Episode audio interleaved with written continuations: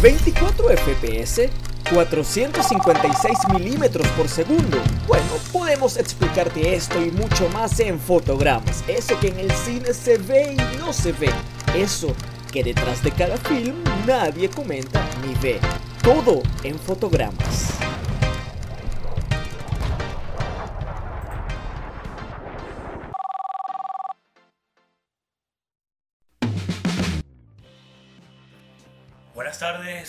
Gente querida, cinéfilos queridos. Acá estamos en Fotogramas en el primer episodio de este podcast, eh, programa radial con dos chicos amantes a rabiar de bueno, el séptimo arte. Víctor, ¿cómo estás? Hola amigos, bienvenidos a nuestra primera emisión, nuestro primer episodio. Hablaremos de temas muy interesantes relacionados al séptimo arte y su mundillo. Así es, vamos a estar acá, bueno, con la familia de C100 Radio, vamos a estar por Spotify, ¿cierto? Creo que vamos a estar en YouTube, no lo sabemos. Pero bueno, sí, por ahora en estas eh, plataformas que hemos mencionado, vamos a estar semanalmente hablando durante una hora sobre cine, específicamente sobre cine, no somos expertos, yo soy cinéfilo, igual que mi compañero Víctor, aunque él va un poco más allá, él ya, ya vamos a, a decir qué es lo que hacemos aparte, ¿no? Cada De dónde provenimos. Exacto, pero Víctor es, es un soñador, él quiere vivir del cine, él quiere ser cineasta, quiere llevar su imaginación y sus sueños a la pantalla grande. Entonces, bueno, más o menos por eso estamos acá, ¿no? más o menos por eso nos damos cita eh, eh, en este espacio, ¿no? en este espacio que, que, bueno, que es nuestro y que es de ustedes. Gracias por la sintonía, gracias por el apoyo que vayan a, a estar brindándonos de acá en más, de acá a un futuro. Entonces, nada, Víctor, no sé, ¿quieres decir algo antes de arrancar con el primer tema de, de este programa? Claro, vamos a presentarnos para saber quiénes somos, de dónde provenimos y por qué hacemos esto. Exacto. Bueno, mi nombre es Víctor Muñoz, soy de Venezuela. Tengo la edad suficiente para hablar en este podcast, por si acaso preguntan. Sí, ya, ya, ya puedo hablar, ya puedo hablar, ya puedo opinar. No, me dedico, soy fotógrafo, me dedico de hace muchísimo tiempo a fotografía, me tengo una afinación muy profunda al cine, sea escribiéndolo, sea viéndolo y sea actuándolo. He tenido conversaciones muy profundas y nutritivas con Juan sobre el cine y, y decidimos, ¿qué, ¿qué tal si hacemos un programa para hablar sobre un tema mucho más objetivo, de mucho más profundo y de lleno sobre el cine? Así. recomendaciones tendrán, eh, algunas opiniones, críticas y también tenemos algunas que otras curiosidades que serán interesantes para el mundo del cine y que esté interesado. De cinéfilo para cinéfilo. Eso mismo, yo creo que esa es la palabra clave, ¿no? De cinéfilo a cinéfilo. Yo no soy un experto en cine, yo el bagaje que tengo es meramente, vamos a decir, práctico, ¿no? Porque tengo años viendo cine, me encanta y trato de, de indagar un poco de más allá, evidentemente, bueno, así como Víctor que es fotógrafo, yo soy comuni- comunicador social de formación, ¿no? Entonces sí, en, en algún momento eh, comenzamos a charlar sobre el cine y nos dimos cuenta que teníamos algo como que la pasión por el, el cine, por la pantalla grande, el séptimo arte. Y surgió esto, surgió la idea de que, mire, ¿qué te parece? Ya que bueno, que ambos eh, tenemos esta inclinación artística, eh, tú hacia el séptimo arte, quizá yo un poco más hacia lo que son las tablas, lo que es la escritura. Eh, ¿Qué te parece si, bueno, si hablamos como locos, eh, no tan locos que con cierto criterio, claro, hablamos en un espacio radial sobre esto, ¿no? Bueno, creamos un podcast y tal. Entonces, nada, así fue como esto se fue dando, fuimos eh, dándole forma a la idea, nos con- conectamos con, con Neilo, que es el, la cabecilla, ¿no? El, líder de esta radio, de esta familia de C100 Radio, y a él le gustó la idea. Y bueno, dijimos, dale, vamos a darle con Neilo, este, vamos a, también a utilizar otras plataformas. Y bueno, aquí estamos, aquí estamos en nuestro primer episodio que lleva por título, que nos hemos dicho, cine versus streaming, donde vamos a estar eh, comparando y hablando sobre el cine y sobre el streaming que está tan en boga desde hace, bueno, cuántos años para acá. El streaming, por si no saben, si te pierdo con la palabra, serían los servicios como Netflix, Amazon Prime, HBO, Paramount Plus, entre otros. Eso. ¿Qué preferimos y cuál es mejor? Esto lo responderemos al final, pero queremos poner qué es streaming. Pablo, ¿nos podrías ayudar? ¿Qué Claro, es streaming? vamos a hacer, vamos, vamos a, a esto acá, ¿no? Definitivamente, yo voy a hablar del cine escuela, lo que tiene que ver con, con el hecho de ir al cine. o con la edificación, ¿no? el espacio cinematográfico, Sí, la sala de cine, y tú vas a hablar del streaming. No sé, ¿te, te parece justo que lo Sí, claro. Que, que lo dividamos? ¿Qué quieres que comience? ¿Comienzo yo o comienzas tú? Comienzo yo. Vamos a hacer esto. Bueno, el servicio de streaming Sí. empezó hace muchísimo tiempo, no tengo exactamente la fecha, gracias a Pero, Netflix, sí. Netflix es el el rey número uno. exponente, Sí, esa es otra, pero podemos hablarlo más adelante. Pero sí, hay muchísimos servicios de streaming. Yo siento que ese mercado está sobreexplotado. No puedes ir directamente ver una película que te interese porque buscas dónde ver Tenet.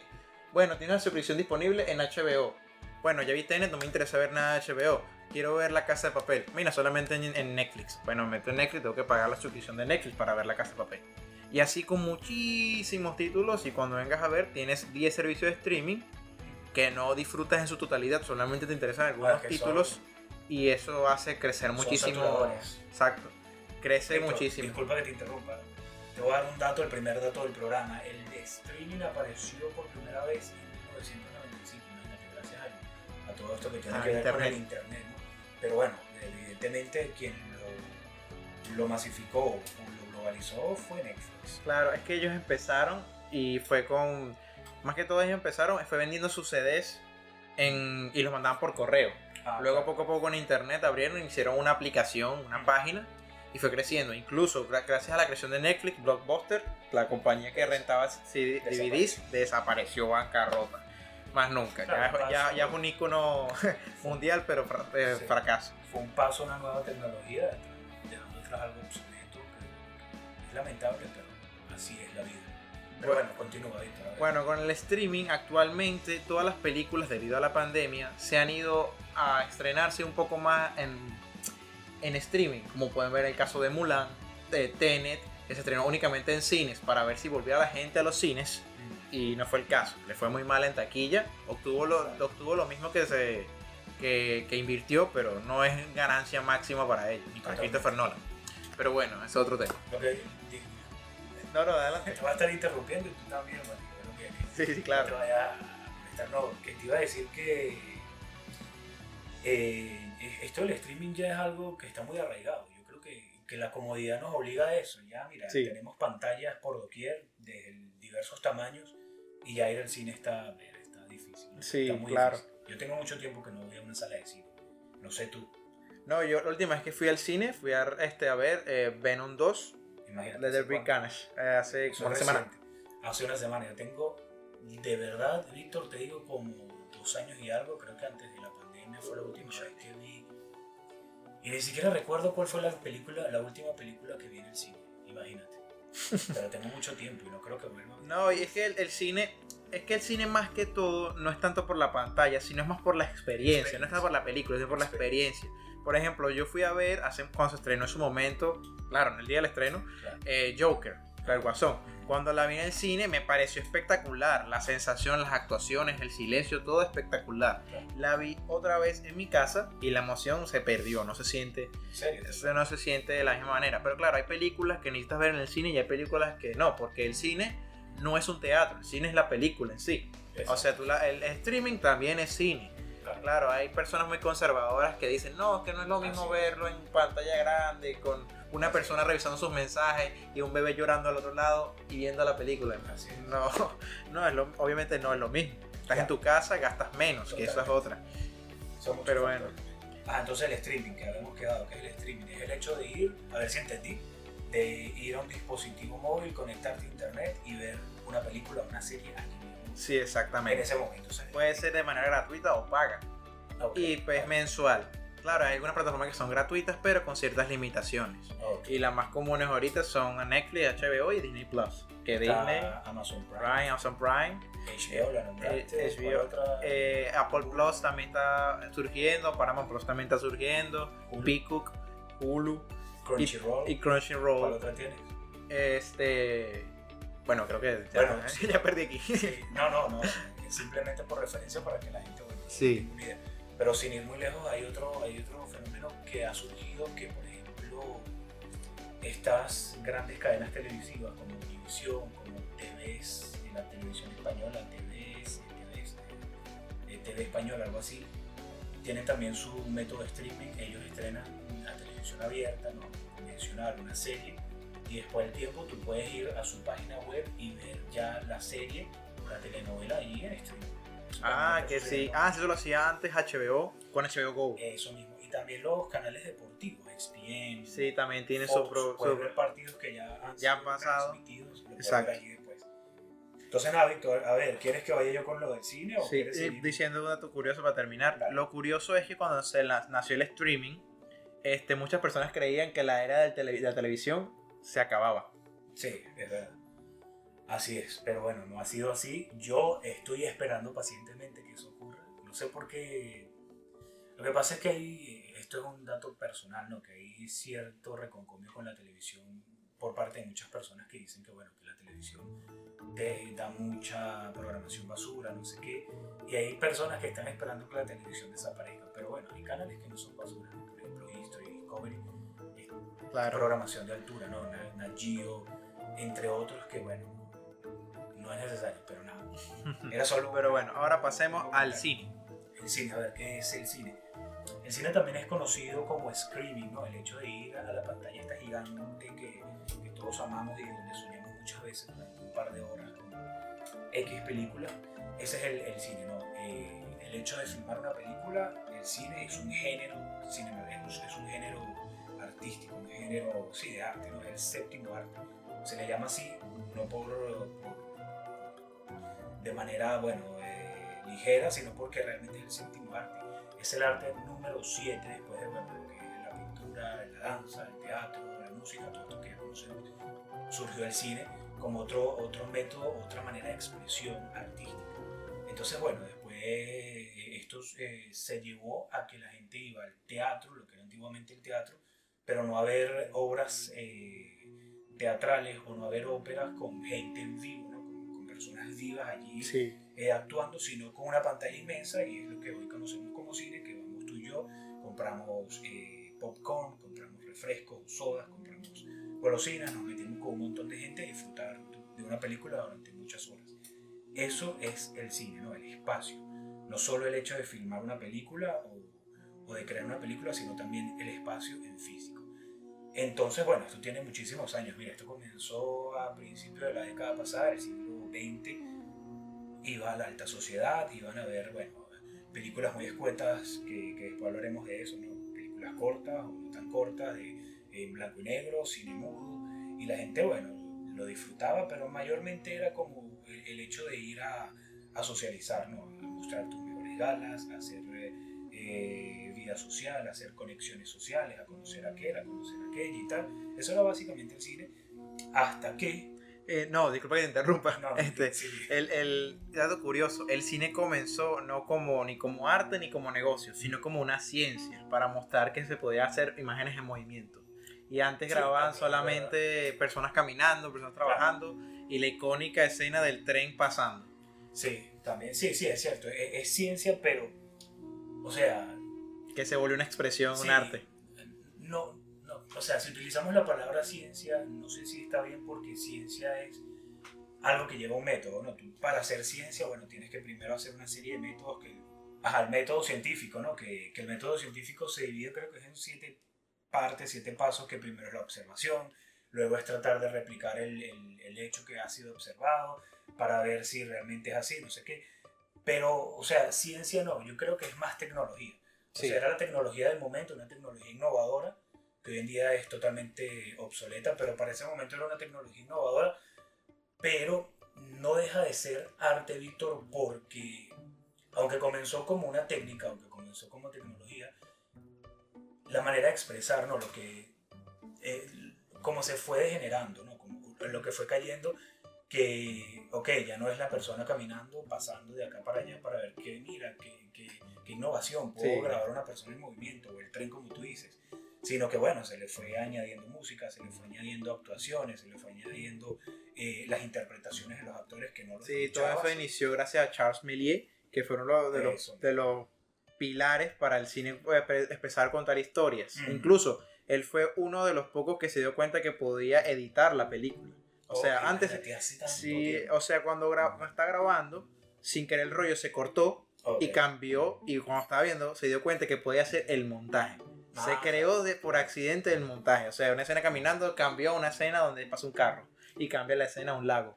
Y así sí, sucesivamente, y entonces y empezaron a hacer. Incluso en la, los, los negativos, Mm. llegaron a colorearlos. Por eso Sí, llegamos verdad. a ver las escenas Sí, con sí, color blanco y negro y una escena en rojo y uno decía, ¿cómo hicieron esto? Exactamente. Antes era la, cre- hacía mucha creatividad. Pero bueno, ahora, ¿en qué preferimos en fotogramas? ¿Streaming o cine? A ver, ¿qué preferimos? Yo como, como, bueno, voy a seguir hablando yo porque venía, ¿no? Sí, Este, claro. Con, con la idea esta del cine, de, de cómo más o menos surgió y, a que se fue derivando todo esto que Víctor dice que comenzó como ciencia y o tecnología, que se derivó en arte, ¿no? Porque hoy en día tú vas a ver una película eh, al cine o la ves de tu, de tu computadora o tu teléfono y es arte por todos lados, desde el guion, eh, las coreografías, porque ahora no es como dice Víctor, que grabas, párate y yo te voy a grabar caminando, no, todo es coreografía, todo está metódicamente armado y analizado, la banda sonora, el vestuario, todo esto ya es arte, pues, ya es arte con, que va de la mano con la tecnología, que va de la mano con la ciencia, pero bueno, eh, ¿qué preferimos en fotograma? Yo como Juan Pablo, yo prefiero el streaming totalmente, yo el cine lo amo, lo disfruto, el hecho de ir al cine, a la sala de cine, pero es que es una experiencia como tú dices, uno va a la experiencia.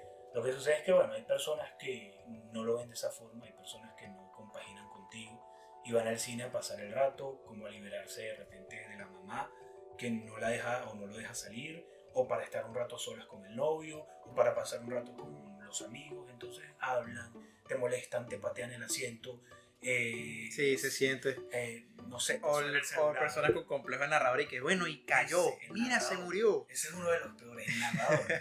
que tú dices, yo acabo de ver lo que pasó, hermano. ¿Por qué, o hermana? ¿Por qué me lo estás narrando si yo no necesito que me lo narres? Yo lo acabo de ver. Eso es Y, uno de no, y a veces lo peor que yo he visto en esa de cine es que meten niños, Y bebés. los niños, llorando. de los niños. Y la película es de terror o de, o de, o de acción. Y yo, señora, ¿en qué estaba pensando? Y, y también me molesto, señor de la taquilla, ¿por qué la dejaste entrar? Totalmente. Como bueno, también está la contraparte. Por ejemplo, tú ves una comedia y la gente que se ríe mucho, que te da más risa la, La risa de la persona persona que la que risa la- de que la, la.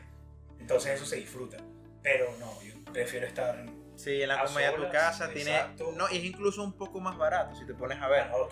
Porque pues pagas 15 dólares eh, por un boleto de cine sin contar la- las golosinas y el popcorn y las cotufas o le estacionamiento, o por palomitas. traslado hasta el lugar. Exacto. Gasolina, todo eso. Y en streaming solo pagarías 15 dólares este, mensual del servicio dependiendo. Y tienes millones de películas. Y tienes millones de películas, claro, con ciertas limitaciones y con Por ciertos diferentes y con diferentes tipos de streaming que quieras agarrar. Claro, sí, sí. A ver, ¿tú qué prefieres, Víctor? Yo prefiero, soy como un híbrido, yo prefiero ambos. O sea, hay- yo puedo disfrutar el cine en, en Ah, su experiencia también. completa también. y también streaming, pero me quedaría un ex- me quedaría si el mundo fuera ideal me quedaría con el cine. Me gusta muchísimo la experiencia, ir al sitio, disfrutarme de la película pantalla grande, porque siento que la emoción Mm, que uno siente, no sé, siento que la atención que le prestas a la película en tu casa es menor que en el cine. Porque en tu casa estás Bueno, pensando claro. en el trabajo, eh, la novia, que si hay alguien dentro, dentro de la casa molestando, o si lo está viendo el teléfono dice, qué pequeñito. Ah, no, es que eso es un Sí, sacrilegio. sí. Ver películas en el teléfono yo no lo comparto. Pero sabes que me llama algo la atención de, de que has dicho de, de que de repente la ves en una pantalla por streaming y, y no te metes tanto. A mí eso no me pasa. Yo me meto esté donde esté. Al menos que esté en un sitio público, evidentemente nadie en el metro o en una cola en el tráfico o en un centro comercial viendo una pantalla, nadie se va a meter en una película. Eso- Exacto. pero no me pasa eso. Y lo otro es que hay una experiencia en el cine. eh, o sea, ir a una sala de cine es el olor característico, por ejemplo, del, el Del popcorn, corn, eh, de cotufa. acaramelado. A mí eso me mata, es una cosa que me encanta. Es una experiencia, imagínate, que tú vayas con esos olores, que veas, que estés con una gente bien, que no moleste y veas una gran película, eso es eh, Sí. se valora. Y no, y uno sale hasta feliz de la, de la Sí, sala de sí, cine. totalmente. Ahí también sale molesto si la película es mala. Bueno, Sí, pasa. Pero bueno, sí, entonces nada, ya, ya más o menos, eh, queridos eh, cinéfilos, saben cuáles son nuestras inclinaciones acá en, en fotogramas, qué preferimos. Este, no sé, ¿qué te parece si pasamos? ¿Quieres decir algo más o pasamos? Sí, no, de todos modos, para poco a poco nos irán conociendo nuestras inclinaciones, como Claro. acabas de decir, y también que esto pasará mucho en el, pod- en el, en el podcast, en nuestro programa de radio, que habrá muchísimos temas porque el cine es un tema muy amplio. Así la cosa muy mínima vamos a extender bastante. Sí, pues. Pero bueno, pasaremos a... ¿Quieres hablar de noticias breves? Sí, antes de eso te voy a hacer una pregunta. ¿Por qué crees tú que surgió todo este fenómeno del streaming? ¿Por qué es alguien en algún momento decidió llevar la experiencia a tu casa? Porque Ya yo creo... Yo... con y las Sí, exacto. No, yo creo que eso nació más que todo porque antes existía el teatro y el cine, pero antes no existía la televisión. Cuando nació la televisión, creían que la televisión iba a derrocar completamente al cine. Claro. Obviamente fueron de la par. Ahora hasta hay anuncios de, anuncios de películas en la televisión. Totalmente. Y luego, este, cuando vino el streaming, le hizo competencia a los dos, al cine y al, y al streaming. ¿Qué es lo que se espera? ¿Qué Que es lo el que se streaming espera? que Ah, al cine O a la televisión. A las dos, porque a las dos, porque te pones a ver, tú pagas por lo- la diferencia del- del- de, la televisión y streaming es que tú puedes verlo a, a cualquier hora. Claro. En televisión tienes que esperar un horario específico y ver y tienes que buscar el canal que te dé, a. Sí, uno se adapta. No que te adapte a ti. Pero ¿sabes algo? Ah, sí. Y también que otra cosa, este, ahorita está muy fuerte ese tema del cine contra el streaming por eso mismo, por la pandemia, la gente ha dejado de ir al cine, cines han los, más los más, más, sí, más saludables, más, y entonces han cerrado algunos cines, hay una bancarrota, bancarrota. Algunas productoras incluso ganan más dinero con, la, con el servicio de streaming que con el cine, porque con el cine Claro. ganan, supongamos, de un 100% de la película, le ganan un 60 o un poquito menos, dependiendo del teatro, y, sin y quitando publicidad y pagándolo a los actores y demás. Entonces, imagínate, y va- es muy amplio, es muy, es muy, gran- muy largo decirlo, pero es más barato para las productoras, para las grandes industrias, invertir más en streaming que en cine. Pero obviamente para nosotros lo- los consumidores, este, no nos da un poquito igual cualquiera de las dos, Sí, claro. con tal de consumirlo. Pero eso influye, disculpa que interrumpa, eso influye también a- incluso a los mismos de la industria, porque los pagos son diferentes. Eh, bueno, para pasando un poquito de controversia y polémicas, eh, como el caso de, de- de Justin Timberlake con la película Troll, este, realizaron doblaje y la película, pues, este, todo el cambio, gracias a Universal, decidió estrenar únicamente la película en streaming. Ok. La película generó únicamente en streaming 100 millones de dólares, 130 millones de dólares, lo que uno conoce, no sabemos cuánto es en realidad. Pero de eso neto, el pago inicial no le pagaron a ninguno de los actores. Hubo la controversia, ellos demandaron y se resolvió pues, A puerta cerrada. a puertas cerradas. Y ahorita, justo ahora, se acaba de hacer esa misma polémica, pero por Scarlett Johansson con Marvel, porque ocurrió lo mismo. Se iba a dividir la, la película únicamente en streaming y en, y en cines.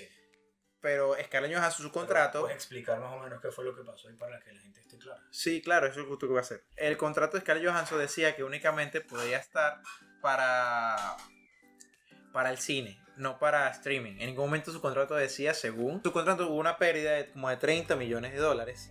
Entonces, ¿qué pasa? Ella realizó su demanda porque pedí, en su contrato no se había estipulado nada de esto y la película fue estrenada en servicio de, de streaming en- con pago. Eso es otra cosa que hizo Disney ahora, gracias a la pandemia. Cuando se estrena una película, te la, deja, la puedes ver en servicio de streaming si pagas 30 dólares Claro. para tu verla. Pero a la larga es como medio injusto, porque a la larga, a los dos meses o al mes, te la liberan completamente gratis en el mismo servicio de streaming. Entonces, ¿cuál es la necesidad? Es como que mírala aquí con nosotros. Y aún así, este es muy complicado eso porque como por la demanda Disney tendrá que ver cómo resolver eso, porque si no tendrá que revelar cuánto en verdad genera todo eso y hubo unas pérdidas, incluso nadie está ganando un porcentaje exacto. Ok, pero Héctor, con lo de Scarlett Johansson, eh, a ver, que creo que, que nos fuimos Sí. idea de ella. ¿Qué fue lo que pasó? Eh, yo tengo entendido que en su contrato nunca decía que ella solo, o sea, que la Widow solo iba a estrenarse en cine. No lo decía. Pero entonces ella, al parecer, eh, su. Quiero decir. Ah, ahí me acordé, disculpa. Sí, sí. es que su contrato tiene estipulado que ellos, algunos actores, re- realizan una reducción de su sueldo de la película. Supongamos, este, Víctor te va a pagar este, mil dólares para aparecer en mi película, Ok. pero obtendrás 40% de la taquilla. De la- ah, ok, ya, eso es lo que pasó. Entonces, cuando no obtiene los 40% de la taquilla, obtiene una pérdida y no cumple con, la, con lo que tenía estipulado en su contrato. Claro. En incumplir, ella realiza su demanda. Entonces está con Así ese es. problema y no sabemos cuánto durará ese problema. Todavía no, bueno. está... De hecho, ya, ya se resolvió. Ya es Scarlett Johansson después de tanta pelea. ¿Sí? Y Disney Ah. se sentaron hace unos días atrás a puerta cerrada también a resolver el problema de Black Widow y, bueno, esto que el estreno de, de la segunda película de Black Widow. No, la primera, primera. La primera. Este, pero es que esto no es algo nuevo, como tú muy bien mencionaste lo de Justin Timberlake y la película Trolls. Eh, ya esto había pasado, creo que era con la casa HBO anteriormente. Ellos tuvieron que remunerar, ¿no? darle mucho dinero a ciertos actores, Ah, sí. actrices, a unos directores, creo que estaba Sí. Nolan ahí metido. Sí. Por esto mismo, porque es que nadie sabe, como tú muy bien dices, cuánto dinero sigue generando Netflix, todas estas plataformas, HBO, Amazon Prime, después de estar la película allí durante tanto tiempo y la gente las ve y las ve y las ve y sigue ganando dinero. Claro. Entonces, bueno, No, eh, bueno, para ahí otra, otras noticias, este, rapidito. Incluso Warner firmó un con- Universal o Warner, no recuerdo muy bien cuál fue, firmó un contrato con Christopher Nolan. Que Christopher Nolan dijo, tendrás mis películas, pero yo quiero que el presupuesto de cada película sea a partir de 100 millones de dólares. imagínate. Tendré control total de las películas. Yo elijo los actores y solamente en cines. Vaya, Eh, bueno, él tiene, él tiene el nombre para exigir, pero Totalmente. Oye, no, no, no pide mucho el hombre, ¿eh? No pide mucho. Sí, bueno, así es. Eh, nada, vamos entonces a la primera sección de, de fotogramas que va a ser cuál, con cuál nos lanzamos primero. Noticias. Eh, sí, ¿Quieres noticias. curiosidades? Mm, adelante, como te sientas más cómodo. Ok, noticias. Vámonos con la sección noticias en fotograma.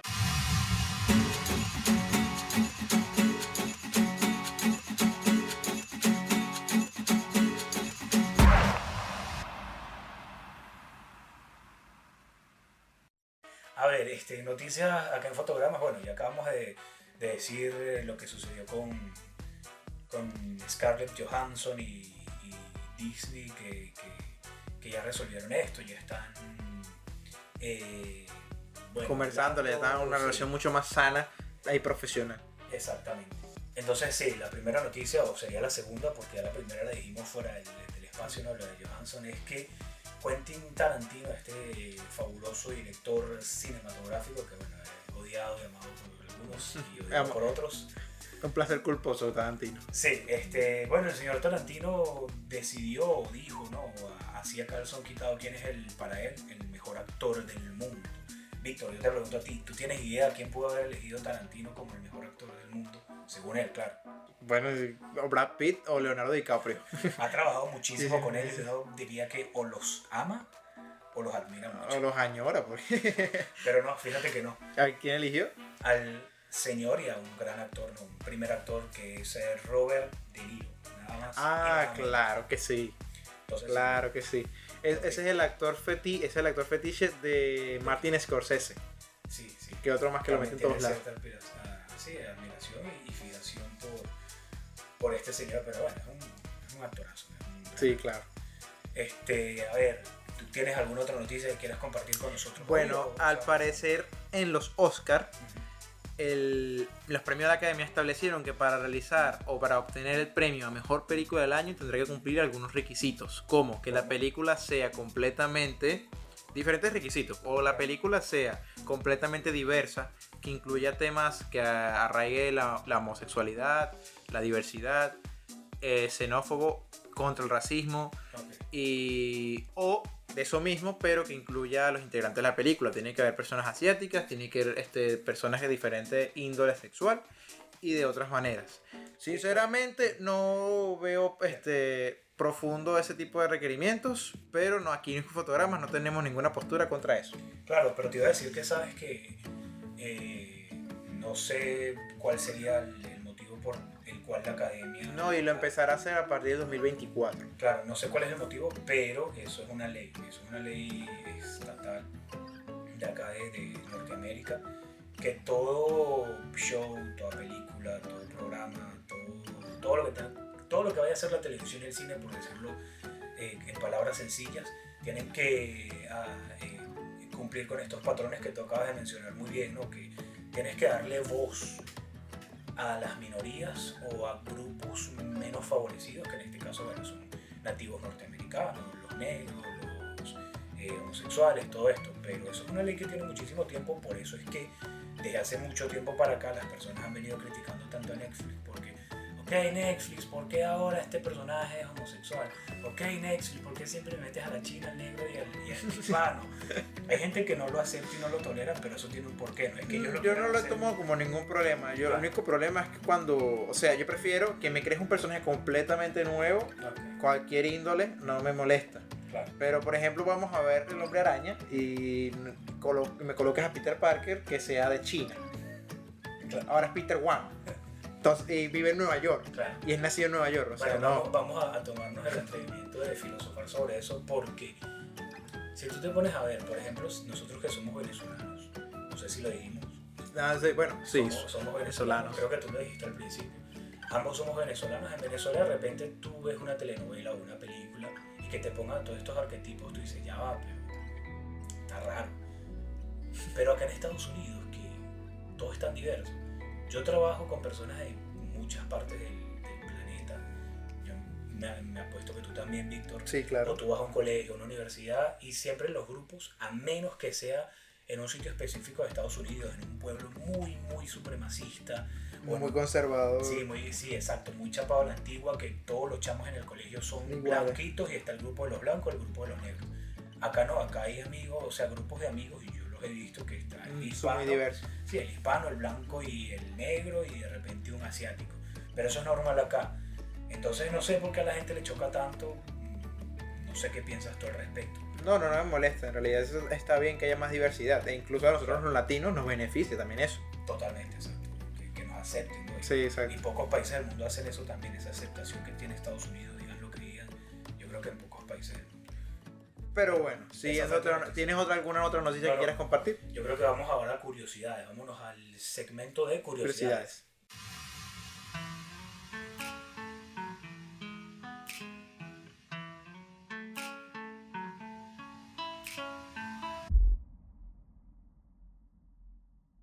A ver, acá estamos, entonces vamos con la primera curiosidad. No sé si será la única, creo que es la única que tengo por hoy. Pero el primer capítulo iba a ser la anatomía. Alguien se tomó la tarea de realizar la anatomía de Gambito de Dama, que esto es una serie excelente. Todavía está en Netflix. Sí, ¿La claro. viste? Incluso, bueno, esto es una, este, una Sí. pequeña noticia, pero curiosidad. La, la- este, una mujer, una, una jugadora de ajedrez profesional, demandó a la serie. Claro, exacto, eso es actualísimo. Eso tiene hace poco Sí, tiempo. pa- pero demandó porque en una serie habían dicho que este tal jugadora nunca le había ganado a un hombre en una competencia. Y ella dijo, ¿cómo es esto posible? Si yo había esa- ganado varias veces. Esa muchacha también es ajedrecista. ¿no? Sí, Pero sí, es verdad, eso es una noticia que, que fue hace poco. Eh, Víctor, ¿tú viste Gambito de Dama? ¿Llegaste a ver esta serie? no la vi completa, No, no, pero tengo que verla, tengo que que verla. terminarla. O sea, si no la viste completa es porque no te gusta. No, no, sí me gustó. Me encanta Anna Taylor Joy. Exacto, ex, ex- ex- ex- Sí, Ay. maravilloso. me encanta. Bueno, pero tienes que terminarla. Yo creo que es una de mis series favoritas, es excelente. Y además tiene el ritmo de las cosas que a mí me gustan, que es un ritmo pausado, calmado. Para nada eh, trepidante ni, ni, ni atropellado. Esto es una pequeña recomendación con curiosidad. Excelente. Sí. Entonces, bueno, vamos con la anatomía de Gambito de Dama. Vamos a ver qué, qué tenemos por acá. Está basada en un libro escrito por Walter Tevis que ante el boom de la miniserie se convierte en bestseller. Imagínate, me imagino. Yo creo que era un libro eh, bastante en la sombra. Gracias a esto, fíjate, fíjate la magia del cine y de, de estas plataformas Sí. como Netflix. Ahora me imagino que el señor vivía al día, ahora debe ser millonario. ¿no? Sí, claro. Se convirtió en bestseller 37 años después. Yo espero que Sí. ese señor esté vivo para que disfrute su éxito. Sí, claro. Ajá, Gambito de Dama es una apertura en el ajedrez considerada, me refiero al movimiento, el nombre Gambito de Dama es un movimiento. Eh, considerada como valiente, desprejuiciada y tiene más que ver con la respuesta al movimiento, ¿no? al movimiento del ajedrez. La reina simboliza el arquetipo de la madre. El ajedrez es una representación de la arquetípica batalla entre el bien y el mal. Beth pierde a su madre y evade el dolor con el ajedrez. Es su refugio, ¿no? Por eso él se obsesiona tanto y se vuelve, bueno, tan virtuosa y maravillosa esta muchacha. 7. Los episodios y 7 las casillas. O sea, 7 episodios o 7 capítulos, 7 casillas que un peón debe atravesar para coronarse como reina, ¿no? Por algo son 7 episodios. El Wow. vestuario, sí, el vestuario fue hecho a mano y la diseñadora se inspiró en el tablero de ajedrez. la las búsquedas de ajedrez en eBay incrementaron un 250%. Sí. En Google, la pregunta ¿Cómo jugar ajedrez? alcanzó su mayor búsqueda en 9 años. Se dispararon las descargas de apps de ajedrez en los teléfonos. ¿Cuáles de todas estas existe tú, Víctor? Yo sé jugar ajedrez, Ah, bueno, pero ¿Qué nunca le gané la computadora. No, pero eso es casi, bueno, tiene que ser muy, Muy muy bueno. duro. Y la última es, abran paso a la reina que ya dejó de ser peor, ¿no? Esto no sé por qué. Sí, pero mira lo impresionante, y eso es algo como para reflexionar, Sí. que una sola serie puede mover todo, un- todo, el, todo, toda- todo el mundo a través de las redes sociales, noticias, es impresionante. Y así, señores, funciona así. Así mismo, mira, entonces vámonos, ¿tienes algún dato curioso? Nos vamos a las recomendaciones de la semana. No, mejor vamos a la recomendación de la semana. Ok, recomendación de la semana.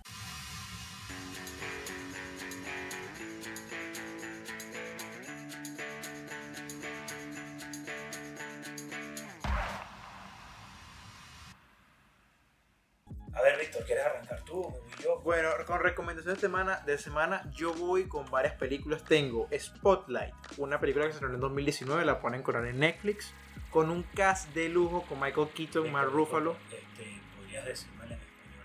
Por favor, Ah, vamos, sí. vamos a decir en inglés y en español porque hay películas que yo veo con el título en español. Sí, claro. Eh, primera plana. Primera plana, sí. Ok.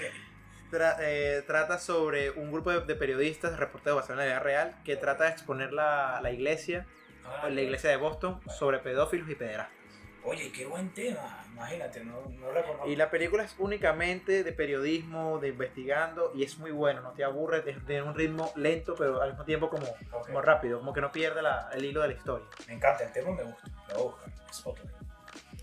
Ok, voy yo, una tú, una yo, ¿te parece? Adelante. Ok, yo voy a recomendar una serie de televisión que está en Netflix que se llama Another Life u Otra Vida, que esta serie se estrenó en 2019 y duró unos cuantos capítulos, son 10 capítulos, yo la vi. No es una serie que me mate, ya van a ver por qué la recomiendo, pero la traigo a colación porque se acaba de estrenar la segunda temporada después de que de dos años y algo y la gente no la estaba esperando. Estos productores y directores y los encargados de esta serie eh, fueron muy osados al después de una serie que fue tan criticada y tan odiada, la trajeran de, de- la trajeran de nuevo de vuelta porque de verdad yo no la estaba esperando. Yo vi la primera eh, temporada y a mí, o sea, me enganchó. ¿Por qué? Porque es una serie de ciencia ficción y de ciencia ficción del espacio, que son dos temas o géneros que me gustan muchísimo. Y además me evocaba mucho a, a series de, del mismo género o películas como por ejemplo Alien, El octavo pasajero, eh, 2001 Odisea en el espacio, Star Trek, Star Wars, ¿no? Que es esa Genial. temática. Sí, pero lo que sucede es lo que estamos hablando de la tecnología y la ciencia llevada a la pantalla, ¿no? O sea, los efectos Al CGI. Sí, al CGI. Lo que sucede con esta serie, Otra Vida, es que ellos, es una serie que habla del espacio, un tema ya, bueno, que está muy trillado, eh, humanos que salen al, al espacio exterior, un tema trillado, tiene muchas cosas eh, recicladas o que ellos agarraron como recursos de otros grandes eh, títulos como los que ya nombré. Entonces tú que, pero ya va, ¿por qué haces esto? Te estás copiando. Pero sigues allí, al menos yo, por lo visual. O sea, eh, visualmente es muy rica por toda la tecnología que hay. Es como si realmente la nave fuese eh, Real. real. el planeta donde van fuese real, el monstruo fuese real. Pero bueno, por eso me gusta. Entonces, ¿de qué va más o menos para que tengan una idea a ver si se animan? Yo no, lo, no la recomiendo sino un 50%. Es que llega una sonda alienígena al planeta Tierra. Ya los humanos estamos tecnológicamente muy, muy avanzados y eh, nos damos cuenta que la sonda está transmitiendo hacia el planeta, un planeta ubicado en Alpha Centauri, y como humanos al fin súper extremadamente inteligente, decidimos ir a ver por qué está transmitiendo hasta allá. Vamos a explorar qué pasa en Alpha Centauri. Ok, agarramos a un grupo de chicos arquetípicos, el bueno, la buena, la bella, el bello, el valiente, el fuerte, el negro, el, El gay, cobardo. lo que estábamos hablando, Sí. el cobarde, el inteligente, el hacker, el robot. El que muere primero. El que muere primero. Ese es un arquetipo, es una ley. Sí, está una inteligencia artificial. Vamos para allá.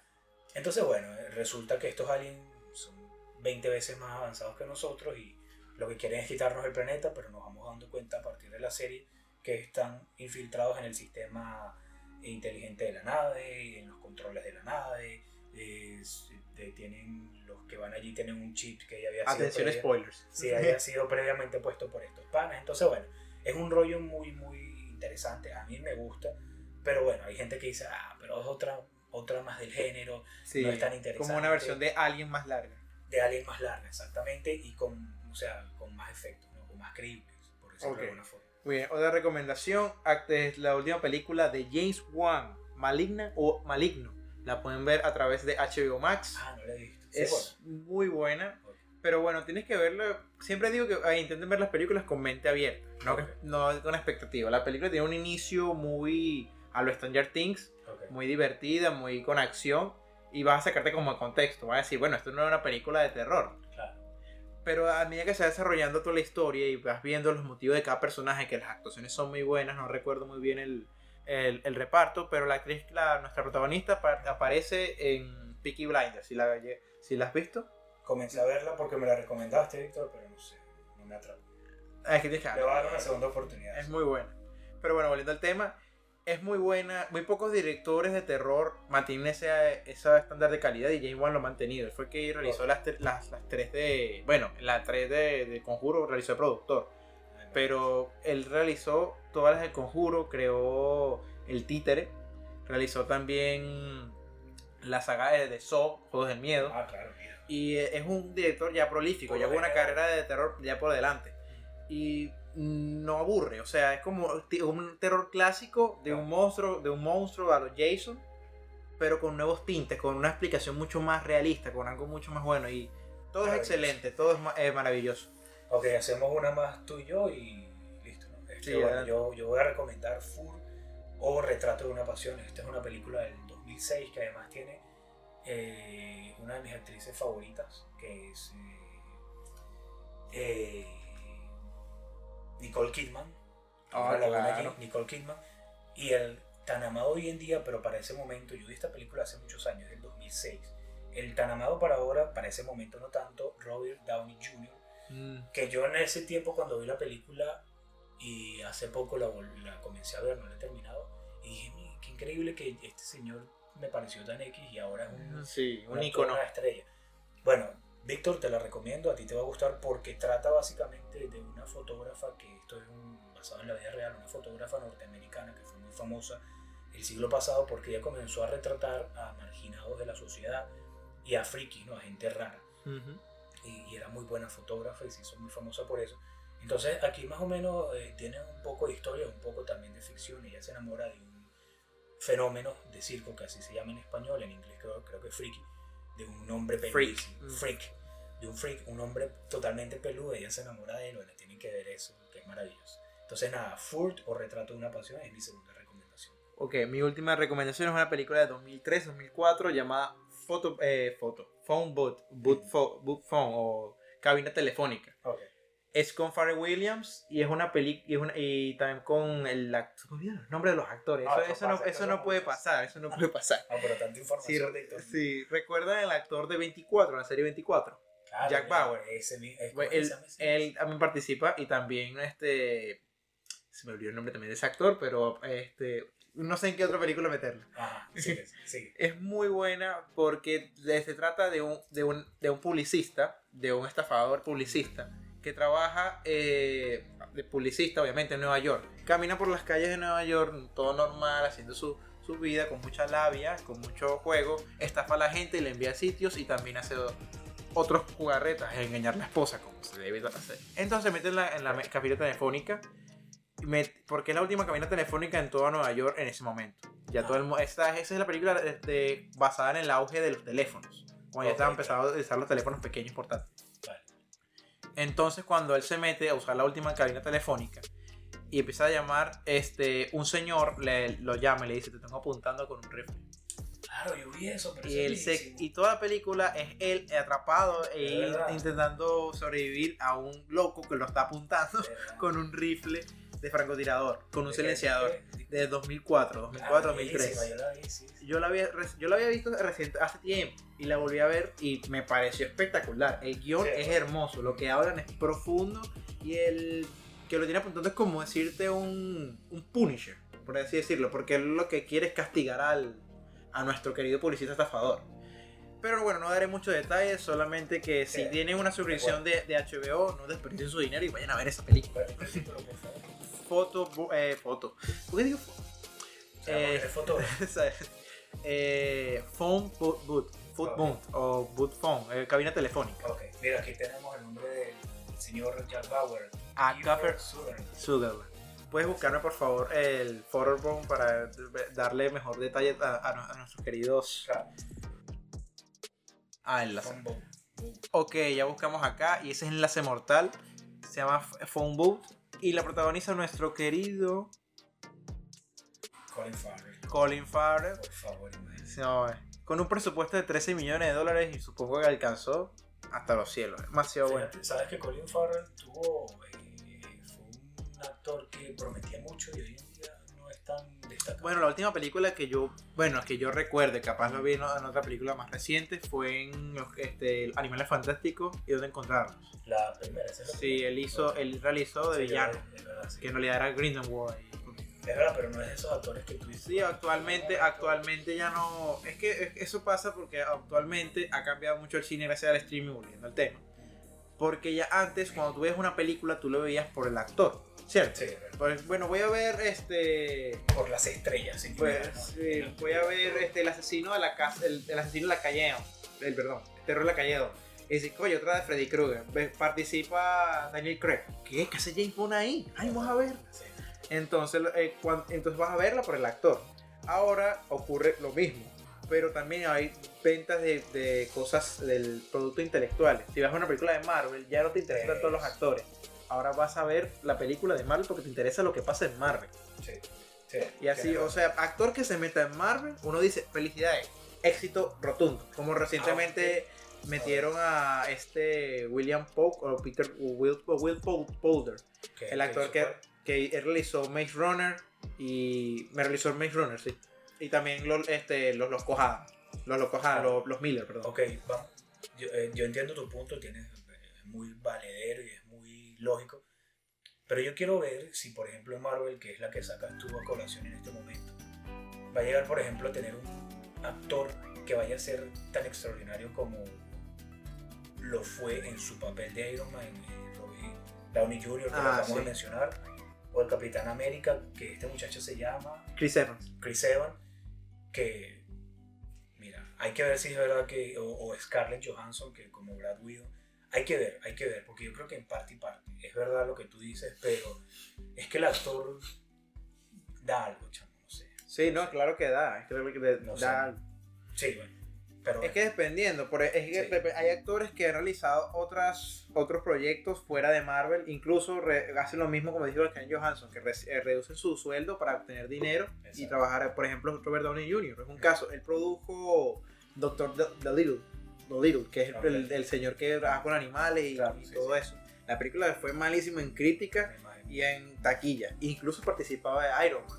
Yo iría a ver una película que participa de Iron Man. pero eso pero- es antes de Marvel, ¿no? Es con Marvel. Ah, ok, Ahí, ahí- es cuando se va creando, ahí es cuando se da cuenta oye, como que hay cierta. Pero pero obviamente hay actores, Carlos Johansson, la última película que realizó este, Roger Rabbit, este, Roger Rabbit, Peter Yo- Rabbit, Jojo Rabbit, Roger Rabbit, es fabuloso. buenísima. ¿Y cuál otra? Este, Historia de un matrimonio, con John Driver. Es que lo que sucede con Scarlett es que vamos a sacarla a ella, porque Scarlett yo la tengo viendo desde que estaba chamita. No, y que con tremenda actriz, pero es por eso mismo, quiere decir que como son tremendos actores y un trabajo fenomenal, no quedan encasillados en el personaje. Ah, ok, ya te entiendo, es ¿verdad? Por ejemplo, Harry Daniel, este, Daniel Redfield, él quedó encasilladísimo Totalmente. con Harry Potter. O sea, él es buen actor, él hace sus cositas, pero no salió más. No, como el caso, digo, ¿qué hace como el caso, como el caso glorífico que ese hombre yo admiro, que ¿Cuál? es este Robert Pattinson. Ok, Él no quedó para nada encasillado de Dark se salió de eso y realizó películas Good Time. Lighthouse. Ahora va a realizar Batman. O sea, imagínate el nivel que ha llegado. y bueno, el chico este de Spider-Man, ¿no te pasa con ese loco? Ah, Tobey Maguire. Eh, él desapareció, él no lo volvió a ver más nunca en una película. Bueno, pero sí. mi última, Víctor, mi Sí, adelante. para eh, ir finalizando la emisión de hoy de fotogramas. A ver, yo voy a recomendar como, bueno, dos más, porque la otra no va a ser una película. La última película que traigo para recomendar esta semana es El cartero o Impostino, que es un eh, drama romance del año 1994. Yo no la vi en esa época, la vi un poco más allá, pero me pareció fabulosa por lo que trata, ¿no? Es un cartero romántico italiano que quiere enamorar a la chica bella del pueblo, que no está a su alcance, pero como es tan romántico y tan culto, a pesar de que es un cartero, él se vale de la... De su eh, intelecto. Sí, de, de su cultura, de su vasta cultura para escribirle cartas, pero también hace un poco de trampa y empieza a meter ahí eh, eh, poesía y textos o, o- o frases o, o fragmentos de, de- De, de otro, de poemas, otro. de grandes poemas. Lo maravilloso también de esta película es que aparece Pablo Neruda. Para los que aman la poesía van a poder ver a Pablo Neruda. No sé si por única vez en la vida el tipo actúa allí, es fantástico, eh, interactúa con el cartero y en una de esas, en una escena, el- este señor Neruda le recrimina al cartero, porque no sé, no recuerdo cómo se entera, que está usando sus fragmentos, ¿no? Su poesía. Y ¿Qué? le dice, ah, pero ¿por qué utilizas mi poesía para...? estoy enamorado.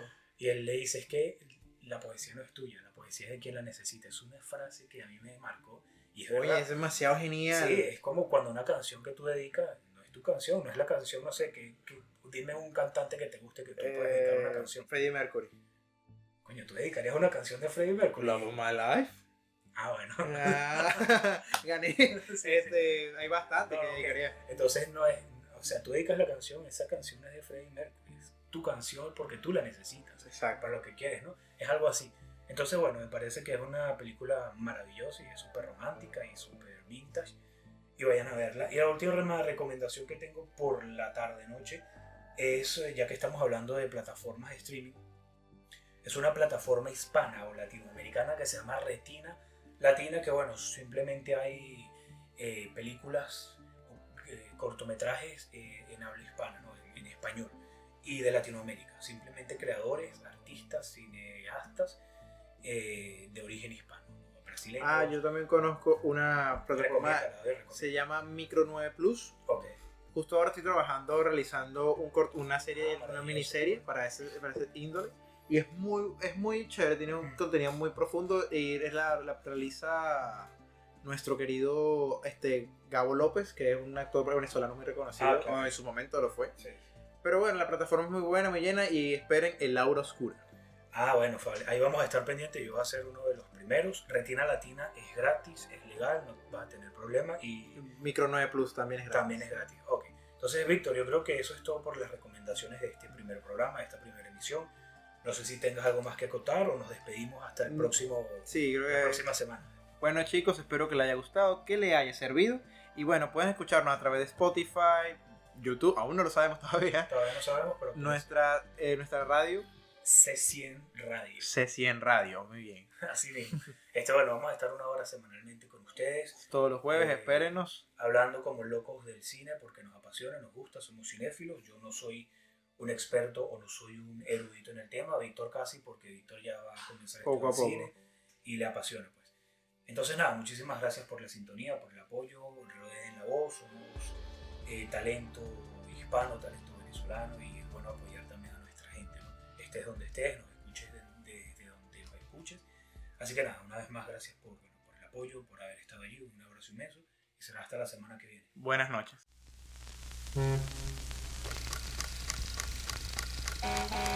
Todo tiene su iceberg y aquí en Fotogramas trituramos cada pedazo de ese inmenso e incómodo pedazo de hielo cinematográfico, su punta y su gran parte oculta, como si fuese un buen granizado. Por cierto, ¿de qué sabor le vas a pedir hoy? Un podcast de cinéfilos para cinéfilos. Fotogramas.